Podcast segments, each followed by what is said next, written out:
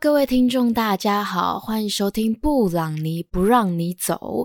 本集开始，原先的 Was Popping 恋爱日记已更改名称为布朗尼。节目名称布朗尼的寓意是可爱的错误，有着蛋糕般软绵的内心和巧克力曲奇松脆的外表，诉说着生活变化的惊喜。我将在这边邀请嘉宾与大家分享留学趣事与贴近生活的时事。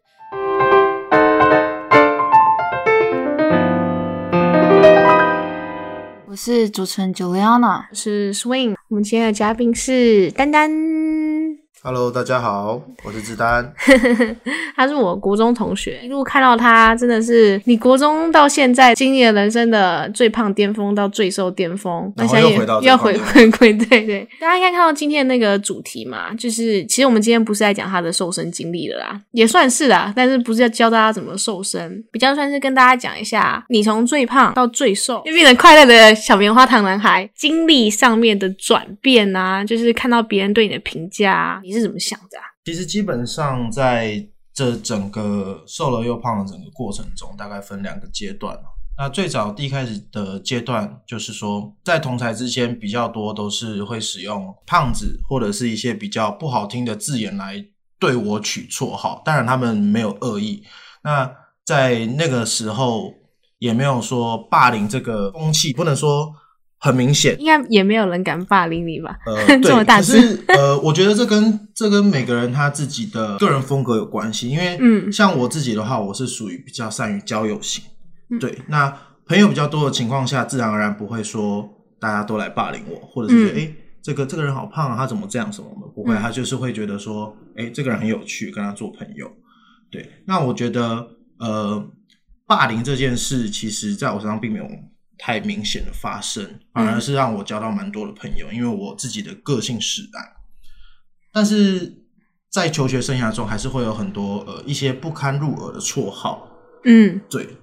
那我就不一一讲了啦，大家 大概应该想得到会会给胖子取什么名字。那我可以来讲一下，我哥哥之前也到过一百 公斤，真的吗？对。然后他的绰号叫做霸王，就霸王就蛮可爱的，哦，Q Q 的感觉。可是我哥哥一直都是那种学校的头，就是他就算胖，可是大家都是跟着他，就是他像是老大一样，因为他的个性吧。我也有一点点类似啦，对，就是说，因为比较醒目，因为除了除了胖以外，其实还是高的。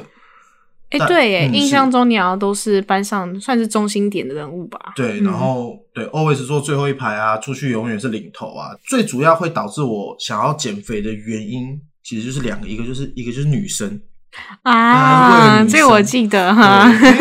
说真的，呃，外形在爱情的过程当中，其实很重要哎，对，真的很重要。第一个其实普遍的社会价值就是不会太喜欢偏胖的男生，嗯，对。但是偏瘦其实对我来说我也不 OK，嗯。那我自己是觉得，我我想要减到我想要的样子，对。基本上我在自己的人生当中，我做的每个决定基本上。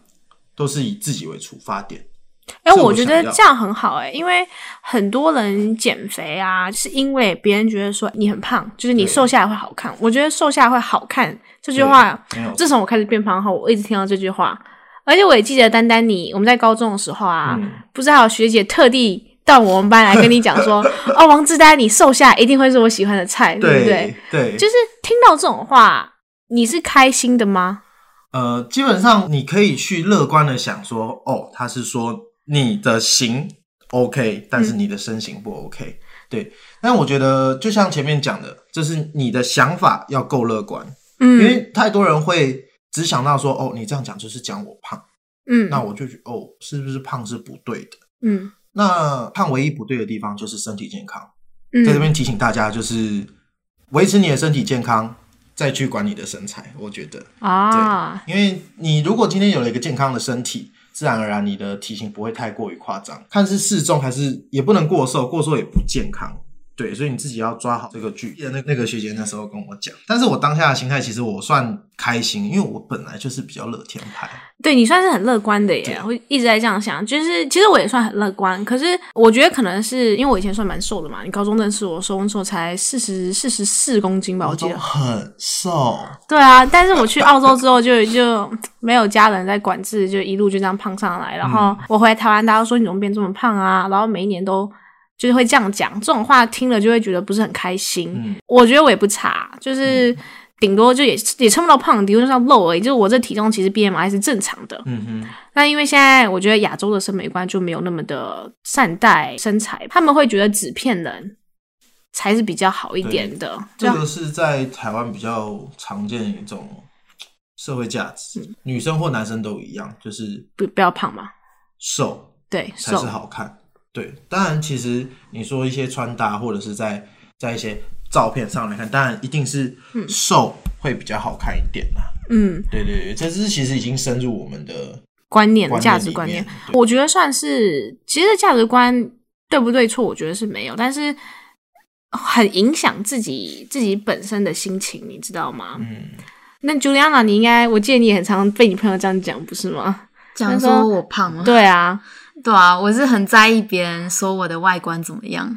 我觉得女生应该会通常比较在意，嗯，而且我个人认为台湾的就是教育下，应该是我们长大的环境，就是很多会去听到被评价，像是说，哎，这个小孩很乖啊，这小孩很坏啊，这小孩个性很温柔啊，这小孩个性比较冲啊，这样子。那久而久之，因为我们在这种环境上长大，我们就会开始会觉得会。因为别人的评价而去生活，那有些人会属于哎不是很在意，像你这种那种类型就是比较没有那么在意。对，但像可能一些相反的个性，就会就会觉得很在意，然后就会过得很压抑，就会导致说，就他们没有自信嘛，很自卑，然后总是就是活在别人的阴影下。嗯，但这样的情况下，在你身上有发生过吗？在在求学生涯中，基本上比较少。嗯，就是可能某些孤独的夜晚中，还是会 孤独的夜晚想起自己 是不是真的胖错了。嗯，对。但是在思考的时候，当然同时也是审视自己，嗯，看自己的优缺点到底在哪里，去评价自己，说我有哪些优点。那别人找出我的缺点，那其实算别人帮了我们一个忙啦。对，但是不能说完全把他，因为他给我们的评价，我们不能说他的评价。就是我们这个整个人的所有评价，嗯，并不是我们还有其他的东西没有展现，嗯，对，我们要去思考我们可以展现的东西是什么，那缺点如何改善，嗯，但是当然对一些会完全注重别人评论的人来说，他可能没有办法立刻去了解到这个方法怎么去思考，怎么去实行实行，他们可能还是会别人讲了，就等于他们脑袋就会是别人讲那句话，哦，我很胖啊，或者是我很矮啊，什么什么的，对。对，那其实基本上就是冷静下来，思考一下，你自己一定还有其他地方是好的，或者是找个朋友聊聊天。哎，为什么我今天这样子？对，或者是自己试着努力看看，去改变一下自己，或许你会找到一个不一样的世界。就像我那时候减肥完，其实周遭的对我的回馈是完全不一样的。你那时候有比较开心吗？还是会因为就是？你知道减肥的时候，你可能要克制吃一些东西。你会因为克制吃那些你比较喜欢的食物，然后会比较不开心吗？嗯，基本上在前期的时候是非常难受，因为基本上会吃到一百公斤，你想象出来我的食量非常之大。我只记得你以前都点咖喱饭，真的是，嗯，他真的很夸张，每一周大概有四天，他的那个便当是咖喱便当，对，咖喱炸猪排，对。不知道有多，你现在还是这么喜欢吗？对我还是很喜欢，基本上有有机会吃咖喱，我就会就会吃。很厉害，真的真的。那可是，在减肥的过程当中，就是必须克制嘛。对啊。因为因为其实当初，哎，还是讲一下我的我的减肥历程，基本上就是控制饮食，增增加运动。嗯。其实就走这两项。哦。没有别的了。对，那是因为我当初吃的真的太多太多了。因为以前是下课下课的时候都会去。Coco 吗？还是五十兰学校下面那家饮料店？我会买布丁奶茶，每一天一杯。然后重点来了，是多糖少冰，厉害，真的厉害，完全是个是个那个。我是半糖去冰型，你知道吗？就是我那时候，我说点什么饮料都多糖，点到后来有一次有一个新人员工，嗯，好听到我说多糖，他愣住，他就说：“你你要多糖吗？” 我说：“呃，对我之前都这样点。”然后我还我还若无其事的这样讲，然后直到就是减肥后，朋友来跟我讲：“你知道你以前都喝多糖？”那时候我已经大概过一年一年多吧，我完全忘记这件事。我说：“真的假的？”我因为我后来也变成了半糖少冰型，对，所以基本上呃不健康的东西我还是不要太碰。多糖真的蛮多，对，蛮恐怖的呀。现在完全没有办法想象以前到底在干嘛。那。是什么让你后来开始不在意，然后就是觉得说，哎，那不用那么很认真在维持身材？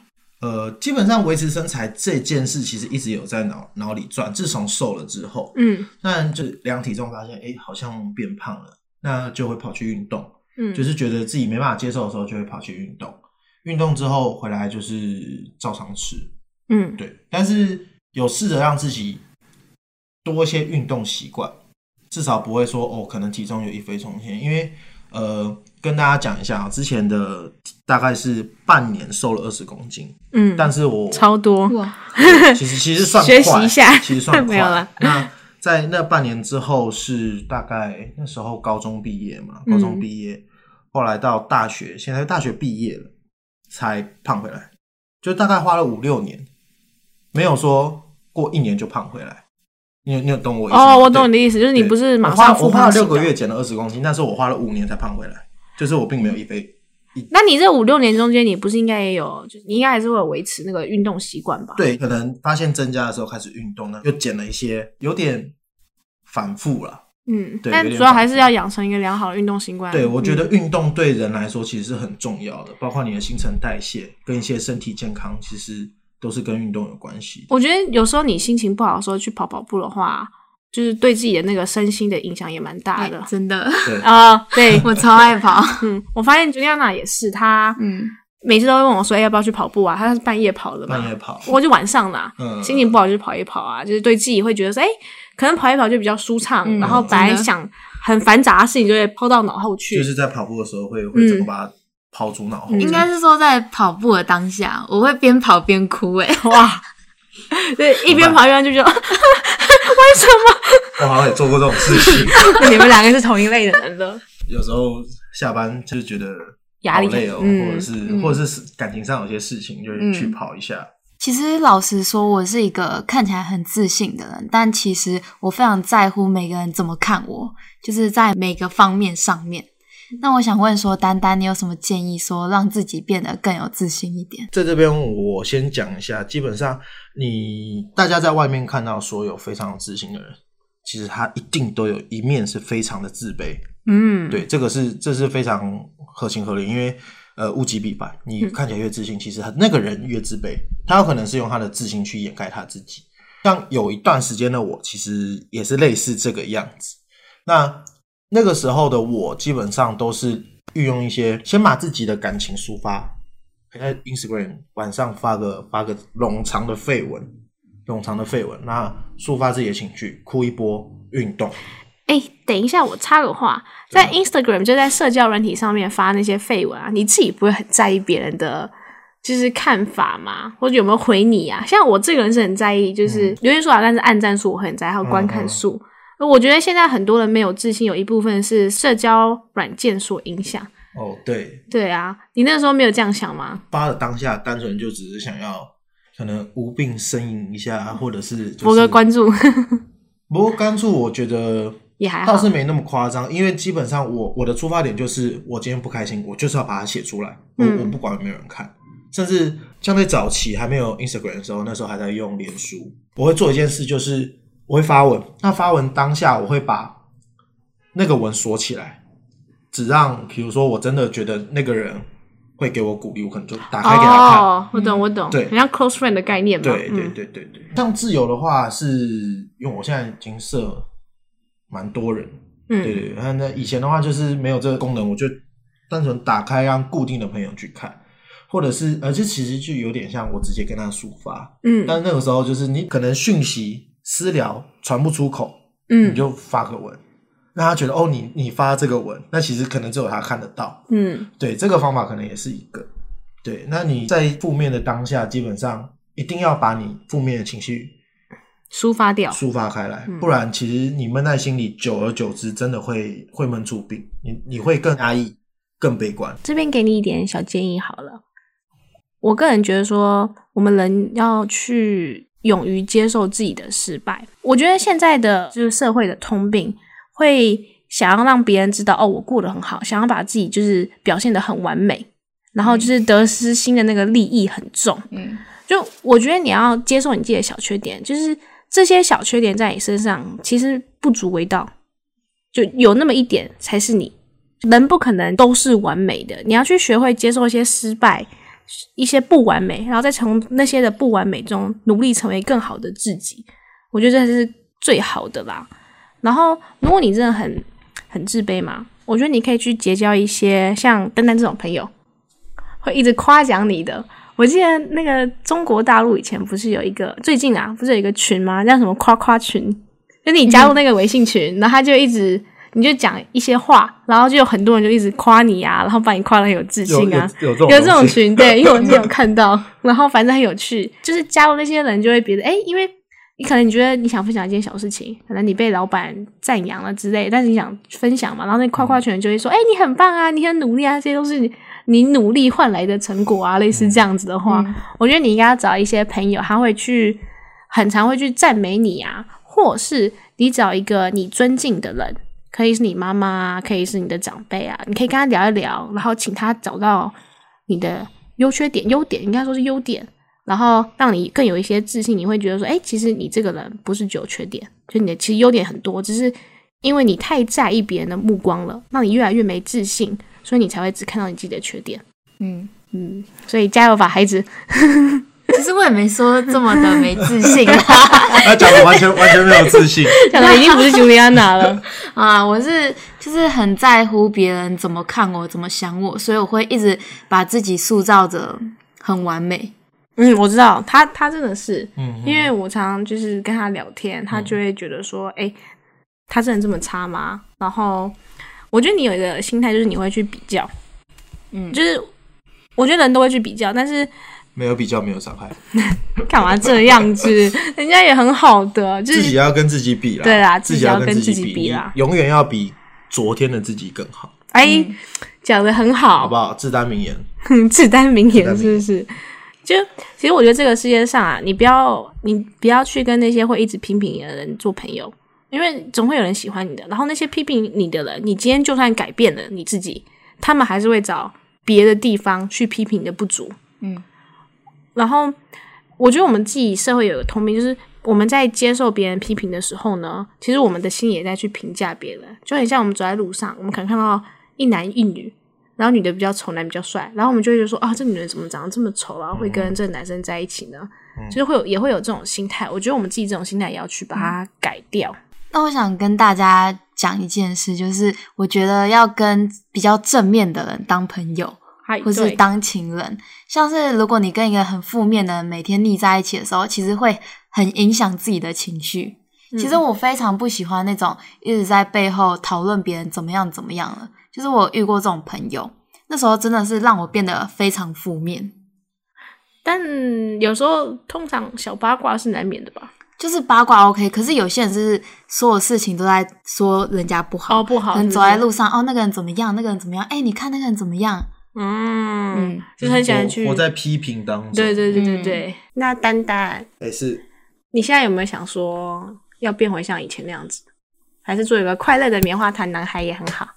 嗯，基本上这个要分，因为呃，我现在有遇到一个。能够接纳我这个体重的人，公然放闪也不是啦，但是真的是就是说，在在遇到他之前，就是现在女朋友之前，我基本上是还是有心想要减肥的，就是下班都去跑步啊，怎么样的，或是健身房。但是后来就是阴错阳差，不对，因缘际会，嗯，因缘际会遇到现在这个女朋友，嗯，对，那呃，让我发现一件事情，就是说，不管你今天的体态，或者是你的外形怎么样。嗯，基本上一定会有那一个人愿意接接受你的内心，嗯，喜欢你，爱你，照顾你。其实我觉得对很多人来说，体态并不是第一嘛，就是你只要有个乐观向上，让你觉得就是个性是很正面，就很容易去吸引到另一半，对吧？就是难怪丹丹这几年从来都没有去 开玩笑的。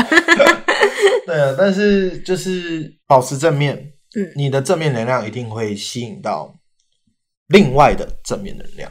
哎，这样很好哎。对，就是就是一个。你有曾经吸引过到负面的吗？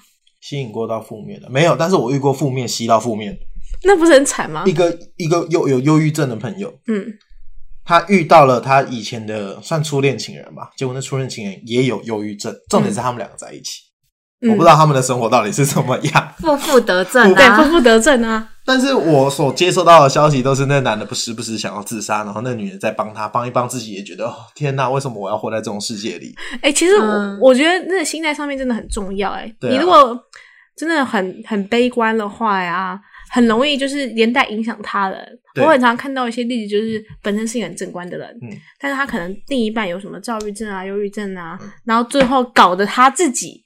也变成有这样子的，就是躁郁症、忧郁症啊，有这样，就是非常有可能，这其实就是人跟人之间的潜移默化。嗯，但最直接的还是说，人跟人之间虽然有潜移默化，但是最直接的还是我们互相讲出来的言语最会影响对方。那沟通嘛？对。那你今天这个你评价了别人，别人也会评价你，这个是现在社会一定会发生的事情。嗯。但对于我们现在的人来说，我觉得一定要学的两个课题，嗯，一个就是不去评价别人，对，这是第一个。嗯，那第二个的话，我们自己的话也要去摒开其他人的评价，让自己去评价自己就好了。哇哦，对，就我觉得觉得这两个是非常重要，但是其实基本上很难做到，我相信。但是说我们一定要朝这个方向努力，对，毕竟。我们去评价别人会造成别人的心理压力，嗯，相反的，别人的评价我们自己也会有心理压力，所以就让这件事处于处于一个我们不评价别人，别人不评价我们，让我们自己去审视自己的心理价值，嗯，让自己成为更好的人。哇哇，丹丹，你这段人生的心灵鸡汤已经足够作为我们的。结尾了，真的吗？没有那么好啦。你要不要来当我们的固定来宾啊？哦，我觉得大家应该会很喜欢你。我觉得可以哦，好像是很可以哦。那大家如果很喜欢丹丹的话，记得到我们 IG 上面去留言，只要留言够，点击率高，他一定会再出现在我们的嘉宾 list 上面的。拜托大家了，让他来分享其他的心灵玉米浓汤。玉米浓汤可以，开玩笑的。好了，各位，我是 Swing。我是 Juliana，那我们下次见啦，拜拜，拜拜。